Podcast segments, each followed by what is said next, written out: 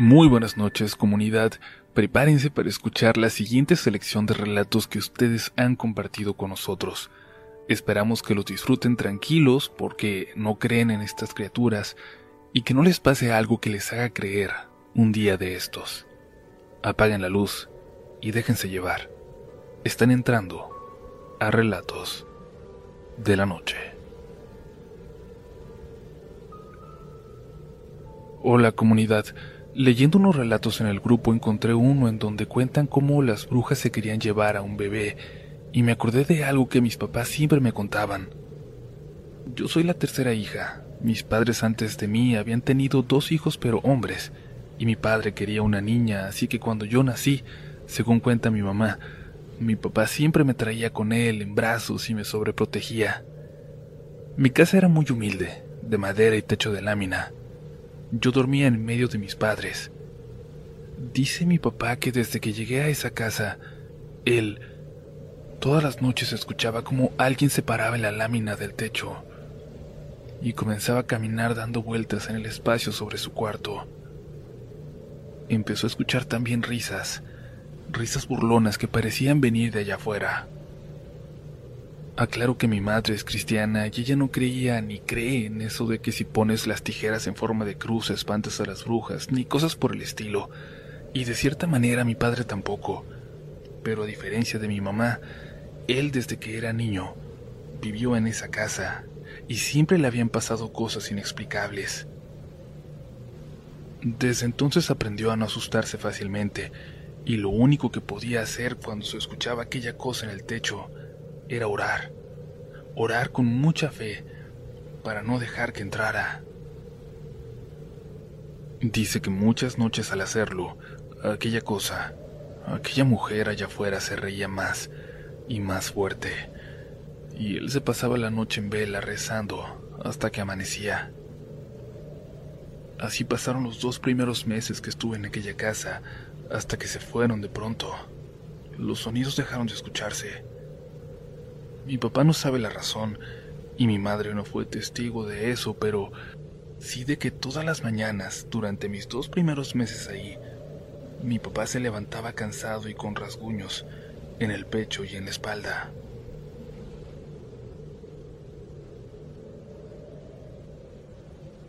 Hola comunidad Relatos de la Noche, espero se encuentren bien. Quiero contarles una experiencia que le pasó de pequeño a mi hermano, que inicia cuando él tenía aproximadamente seis años y aún se orinaba en la cama. Mi mamá diario lo regañaba y le decía de cosas, hasta que en una ocasión logró tranquilizarse y así le preguntó que qué pasaba. Mi hermano le platicó que por la noche, cuando le daban ganas de ir al baño, al levantarse y darse la vuelta para querer entrar, podía ver en el lavamanos a una mujer. La describía como vestida toda de blanco, con la boca cosida, y decía que de sus manos le brotaba sangre sin parar. Decía que ella siempre estaba como lavándose las manos y que le hablaba, de alguna forma, con una voz que mi hermano escuchaba dentro de su cabeza. Así, ella le dijo cómo se llamaba, y disculpen que no lo repita, la verdad, no nos gusta mencionar ese nombre. Ella también le dijo que nunca lo iba a dejar en paz. Mi hermano corría a su cama y bueno, ya sabemos qué pasaba. Mi mamá simplemente no le creyó pero un día mi papá le dijo a mi hermano que cuando la viera de nuevo, le hablara a él para ver si él sí podía comunicarse con aquella mujer. Así lo hizo mi hermano esa misma noche. Despertó a mi papá y le dijo que ahí estaba aquella mujer. Mi papá se levantó y se dirigió con él hasta el baño. No veía a nadie, pero aún así le dijo, ¿Qué quieres? Mi hijo no te puede ayudar. Déjalo en paz. Ese fue el último día que mi hermano la vio a esa edad. Años después, aproximadamente a los 18, cuando se fue de paramédico a Tijuana, la volvió a ver. Y esa vez casi se muere del susto. Después de verla de nuevo, de grande, Mi hermano ya nunca fue el mismo. Hoy a sus 34 años tiene que dormir con la televisión prendida o alguna luz, pues dice que si todo está apagado, brincan en su cama, le quitan la cobija, le pegan y escucha susurros. En cambio, si deja la luz encendida, solo siente que alguien se sienta en su cama. Ya tiene alrededor de ocho años siendo trailero, y es que prefiere mil veces en la madrugada manejar que dormir, y hasta la fecha no ha vuelto a ver a esa mujer, y espera seguir así.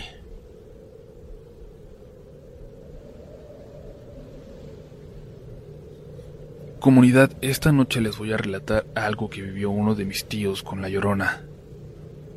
¿Ustedes creen en ella? Hace ya muchos años atrás, unos 40 quizás, el mayor de mis tíos, hermano de mi madre, vivía aún con su abuela en un rancho en Tecate, en el Valle de las Palmas. A él le gustaba vivir allá, ya que era mayor y le gustaba hacerse cargo del ganado y del rancho.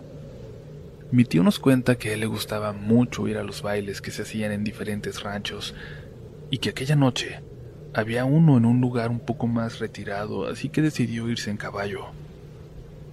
Cuenta mi tío que ya en la madrugada se regresó a su casa, a la casa de la abuelita. Era una noche tranquila y solo lo iluminaba la luz de la luna. Avanzaba con calma en el regreso a la casa cuando, a lo lejos, escuchó a una mujer que preguntaba por sus hijos.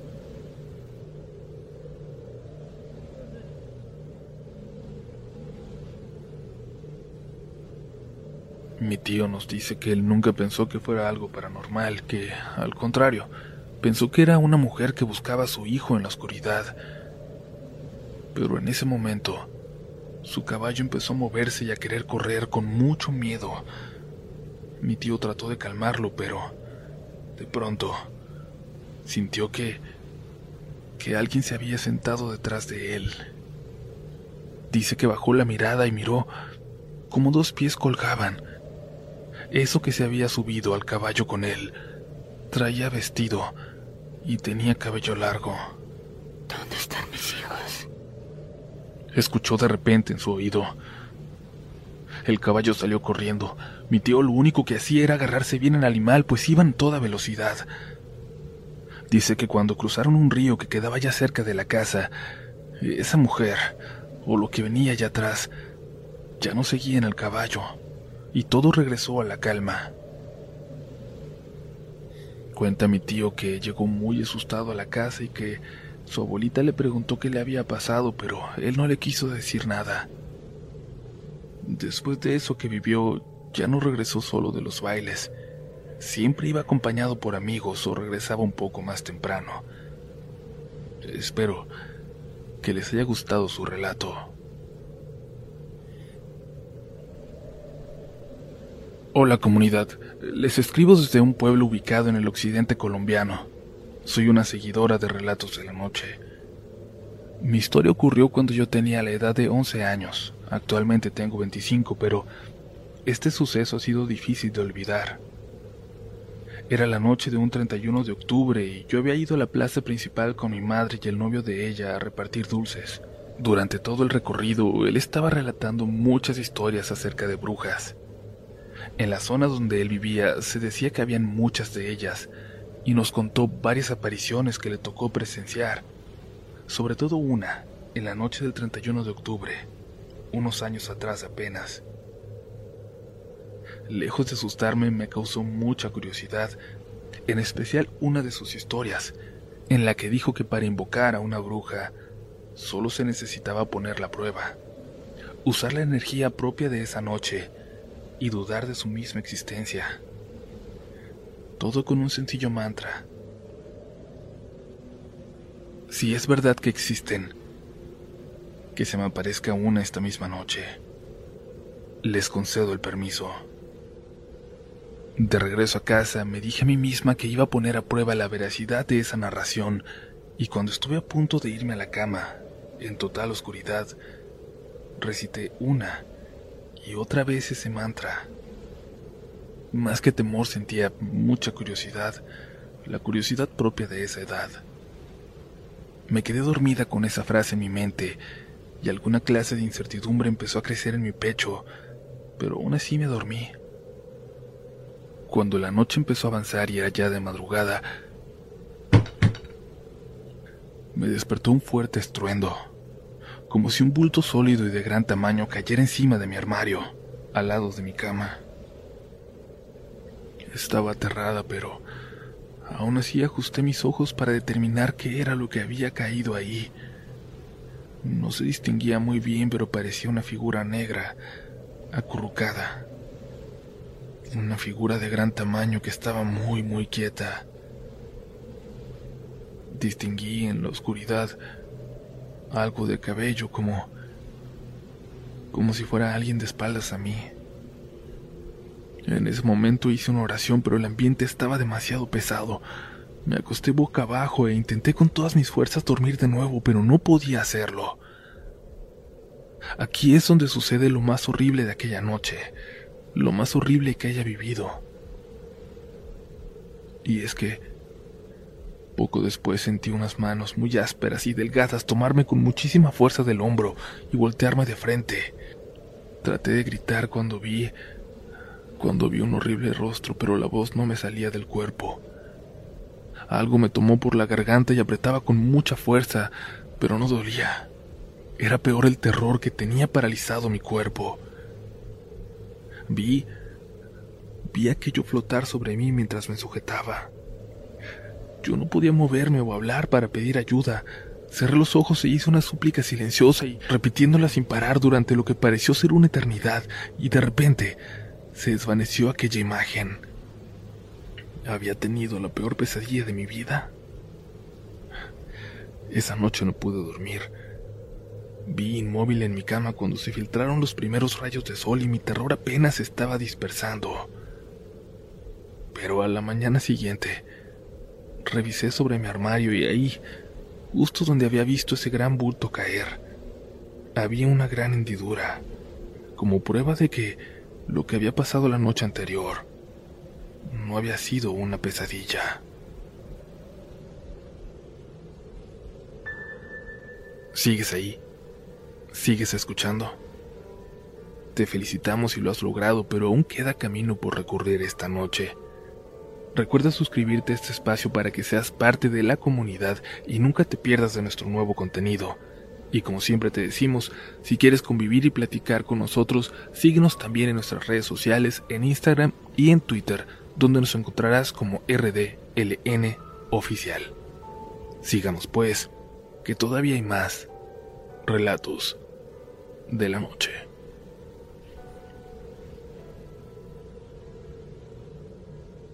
Buenas noches comunidad, espero que se encuentren bien. Esta historia no es mía, le ocurrió a mi papá. Hace muchos años cuando era niño, en el rancho de mi abuelo, en el que mi papá estaba encargado a esa corta edad de ayudar cuidando a los animales después de la escuela. En aquel entonces había muy pocas casas en la zona, eran de los primeros en el lugar. Todavía estaba lleno de milpa y de campo, un día mi papá salió a llevar a pastar a los borregos y se quedó dormido. Tan solo un momento, según él, para descansar, pero para cuando despertó ya estaba completamente oscuro. No había alumbrado público por ahí. Lo único que rompía un poco aquella oscuridad era la luz de la luna. Él, al conocer el lugar, no se preocupó mucho y emprendió el camino de vuelta a casa con los animales. Sin embargo, Mientras avanzaba, escuchaba movimiento entre los árboles como como si algo caminara a su paso entre la maleza. Primero muy a lo lejos, pero luego ya mucho más cerca de ellos. Casi, casi pudo sentirlo a su lado. Se echó a correr, pero sin descuidar a los animales que en aquel entonces eran todo lo que tenían y no los podía dejar. Logró llegar a casa a salvo y metió a los animales a su corral. Sin aliento y cansado recibió el regaño de mi abuelo y ya ni pudo contarle lo que había escuchado, lo que había sucedido. Pero él estaba seguro de que aquello no había sido algo normal. A los pocos días volvió a suceder algo extraño. pues ahora se escuchaban gruñidos entre las milpas altas que rodeaban el terreno, milpas de unos dos metros de altura. Él apenas tenía ocho años, así que no se atrevía a salir a investigar. Sin embargo, le contó a mi abuelo, quien sí le creyó y machete en mano salió a ver. Aunque no pudo encontrar lo que fuera que estaba haciendo aquellos sonidos. En esos días llegó a la casa una perrita hambrienta que parecía a punto de dar a luz y decidieron quedarse con ella. Le ayudarían y además serviría para cuidar a los demás animales. La perrita se metió al granero donde estaban los animalitos y se acomodó en una llanta vieja para tener a los cachorros. A partir de entonces se puso más territorial. Mi padre seguía sintiendo que algo lo seguía de cerca cuando llevaba a pasear a los borregos, siempre con esa sensación de que algo lo estaba siguiendo, algo que él no podía ver. Cierto día, los despertaron los ladridos de la perra, primero como atacando, pero después muy asustada. Salieron corriendo hasta el granero para ver qué tenía y la encontraron temblando sobre sus perritos. Además, faltaba uno de los borregos. No había forma de que se hubiera salido. El corral estaba cerrado con candado. Era imposible. Mi abuelo decidió quedarse ahí el resto de la noche, pero todo ocurrió sin novedad. Pero, conforme pasaban los días, empezaron a desaparecer más animales, sobre todo pollos, pero también otro borrego. Mi abuelo, harto y con miedo de perder su patrimonio, acudió con un amigo para que le prestara un rifle. Planeaba acabar con lo que fuera que se estaba llevando a sus animalitos. Una de esas noches mi papá escuchó de nuevo un gruñido allá afuera, y al asomarse por la ventana, esta vez sí pudo ver algo. Era un perro. Un perro enorme con ojos amarillos que brillaban en la oscuridad el perro volteó hacia la ventana. Vio a mi papá, a aquel niño ahí asomado. Y entonces se paró. Se paró en dos patas y se metió entre la milpa. Como les dije, la milpa era muy alta, como de dos metros, pero aún así mi papá lograba ver cómo sobresalía la cabeza de aquel animal. Como les dije, la milpa era muy alta, como de dos metros, pero aún así mi papá lograba ver cómo sobresalía la cabeza de aquel animal. Estaba tan asustado que no pudo ni decirle a su padre.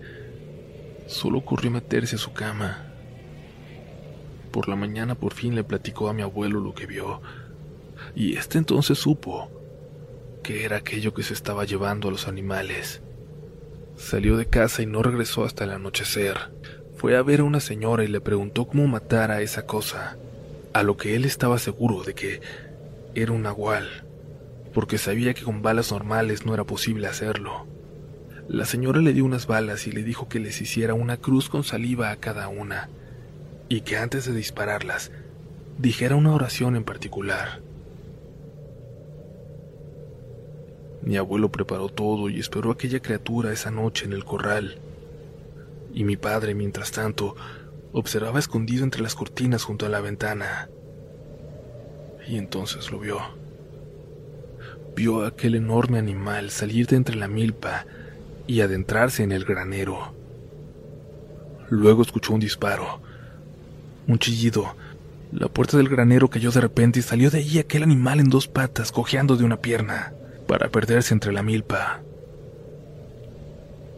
Las cosas se calmaron a partir de entonces, pero unos días después se enteraron de que un amigo del abuelo estaba enfermo, muy grave. Cuando fueron a verlo se sorprendieron al ver que el señor tenía una herida en la pierna. Mi abuelo no dijo nada, solo lo miró y lo saludó con la mano, retirándose aunque apenas habían llegado. El señor falleció a los pocos días y en el velorio, los hijos del señor, jóvenes que siempre sonreían, en esta ocasión no dejaban de ver a mi abuelo y a su familia. No les quitaban la vista de encima, así que decidieron irse. Sacaron la conclusión de que el señor era aquel animal, era un nahual, era quien se robaba a los animales y de los hijos solo se supo que se fueron poco después de la muerte del padre, pero nadie supo a dónde. Mi abuelo contaba que nunca sintió tanto miedo como aquella noche, en el granero, cuando vio que de un pequeño agujero salía aquel animal enorme. Si te gusta este contenido, no dudes en suscribirte para que estés pendiente de lo nuevo que tenemos cada semana. Síguenos también en Instagram y Twitter, donde nos encontrarás como RDLN Oficial. Y también puedes suscribirte a YouTube, donde tenemos varios relatos nuevos cada semana. Esto es Relatos de la Noche.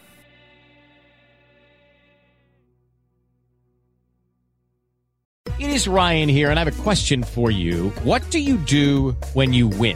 Like, are you a fist pumper? A woohooer, a hand clapper, a high fiver. I kind of like the high five, but if you want to hone in on those winning moves, check out Chumba Casino. At ChumbaCasino.com, choose from hundreds of social casino style games for your chance to redeem serious cash prizes. There are new game releases weekly, plus free daily bonuses. So don't wait. Start having the most fun ever at ChumbaCasino.com. No purchase necessary. BGW. Void were prohibited by law. See terms and conditions. 18 plus. ¿Te preocupas por tu familia? Entonces, ¿por qué darles solo huevos ordinarios cuando pueden disfrutar de lo mejor? Eggland's Best, los únicos huevos con ese delicioso sabor fresco de granja, además de la mejor nutrición, como 6 veces más vitamina D, 10 veces más vitamina E y 25% menos de grasa saturada que los huevos regulares, además de muchos otros nutrientes importantes. Así que, dales los mejores huevos. Eggland's Best, mejor sabor, mejor nutrición, mejores huevos.